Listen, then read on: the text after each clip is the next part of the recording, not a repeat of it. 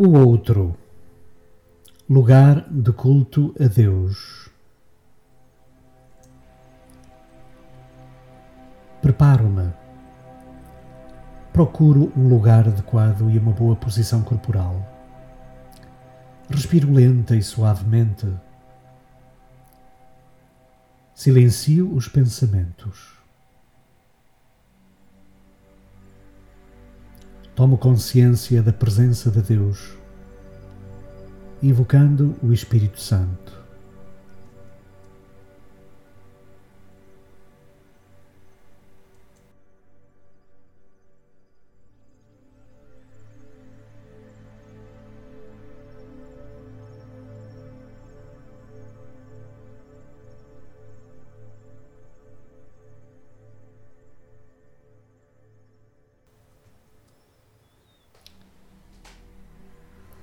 O que diz o texto?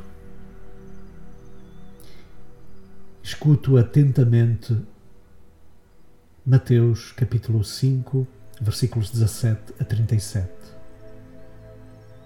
Sublinho e anoto o mais significativo. Naquele tempo, disse Jesus aos seus discípulos: Não penseis que vim revogar a lei ou os profetas. Não vim revogar, mas completar.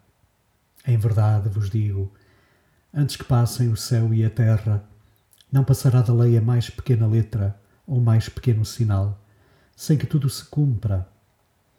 Portanto, se alguém transgredir um só destes mandamentos, por mais pequenos que sejam, e ensinar assim aos homens, será o menor no reino dos céus. Mas aquele que os praticar e ensinar será grande no reino dos céus.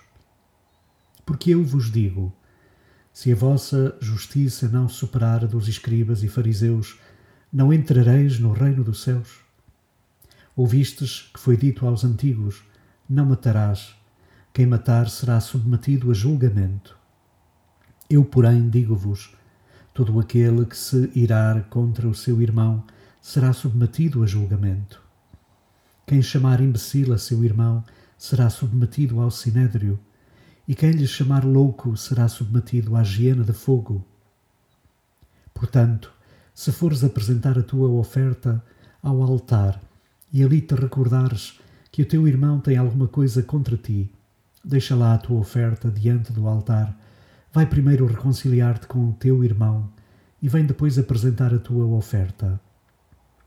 Reconcilia-te com o teu adversário enquanto vais com ele a caminho não seja o caso que te entregue ao juiz, o juiz ao guarda e sejas metido na prisão.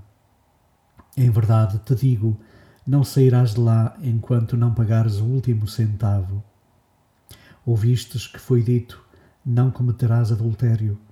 Eu, porém, digo-vos: todo aquele que olhar para uma mulher com maus desejos já cometeu adultério com ela no seu coração.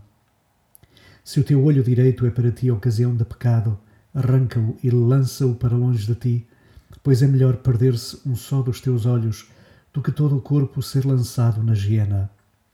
E se a tua mão direita é para ti ocasião de pecado, corta-a e lança-a para longe de ti, porque é melhor que se perca um só dos teus membros do que todo o corpo ser lançado na hiena. Também foi dito: quem repudiar sua mulher, dê-lhe certidão de repúdio.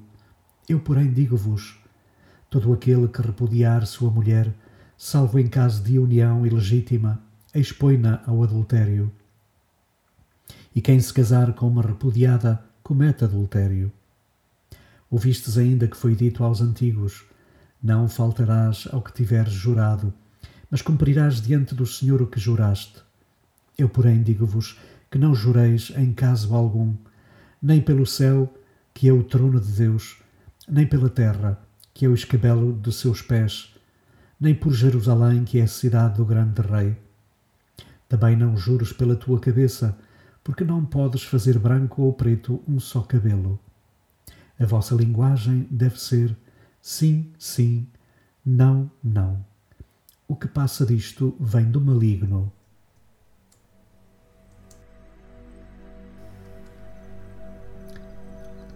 Jesus enuncia a justiça do reino que supera a justiça humana.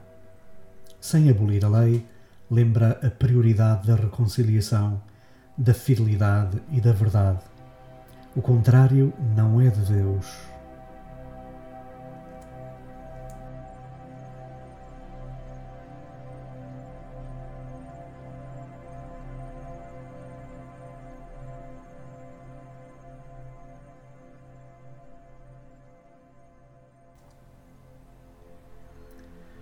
Que me diz Deus? Que pensamentos e sentimentos despertam em mim as palavras de Jesus? Se o sermão da montanha começa com as bem-aventuranças, a sua sequência parece agora menos feliz. Na verdade, o desafio da felicidade passa pela exigência própria do amor. Por isso, Jesus diz-me para não me contentar com comportamentos e cumprimentos legais externos. Ele convida-me a analisar os meus sentimentos mais profundos, o coração e suas reais intenções. É nele que todo o mal começa. Só curando o meu interior experimentarei a autêntica liberdade no exterior.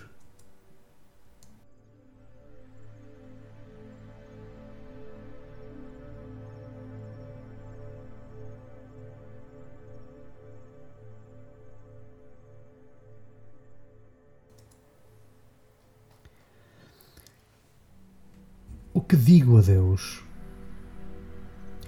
Partindo do que senti, dirijo-me a Deus orando, de preferência com palavras minhas. Senhor, nunca a lei te prendeu, mas vais sempre mais longe na busca da fidelidade à vontade do Pai e no compromisso pelo bem da humanidade. Não vieste revogar, mas completar.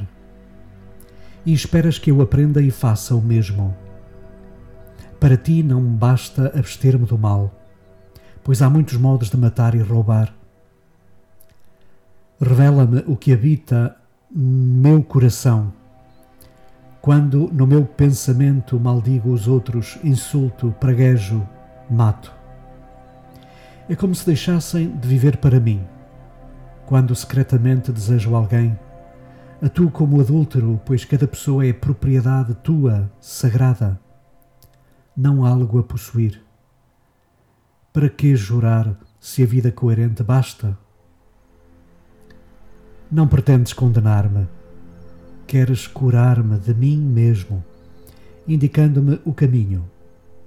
O primeiro passo ocorre no meu interior, identificando meus sentimentos.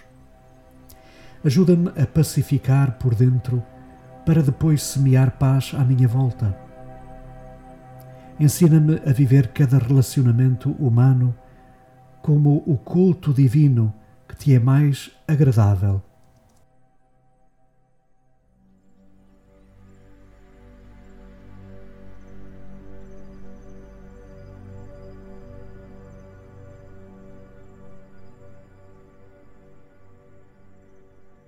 O que a palavra faz em mim.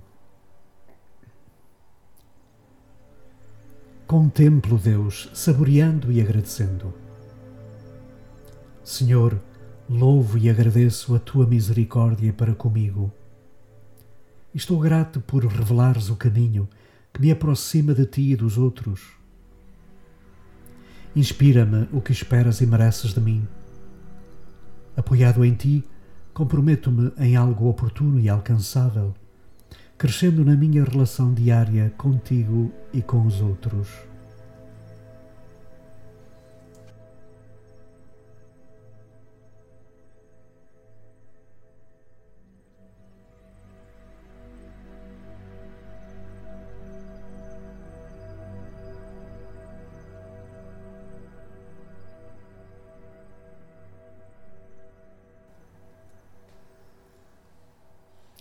Provocações.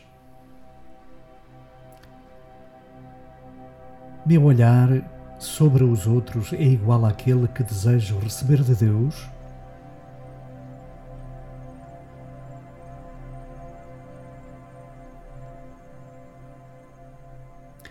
Que sentimentos habitam meu coração?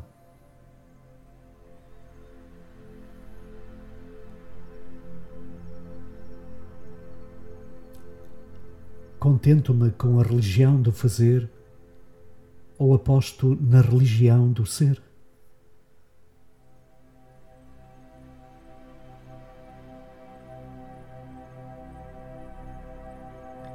O que faria Jesus com a pessoa que eu menos aprecio ou mais instrumentalizo?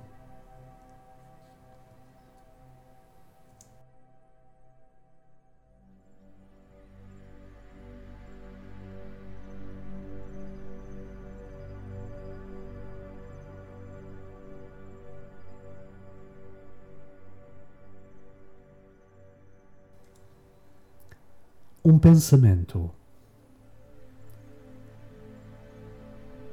Não é preciso fazer coisas extraordinárias, mas fazer tudo extraordinariamente bem.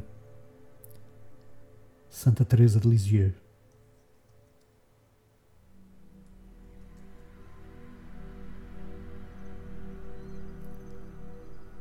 Um desafio. Pedir ao Espírito Santo a graça de reconhecer a sua presença no outro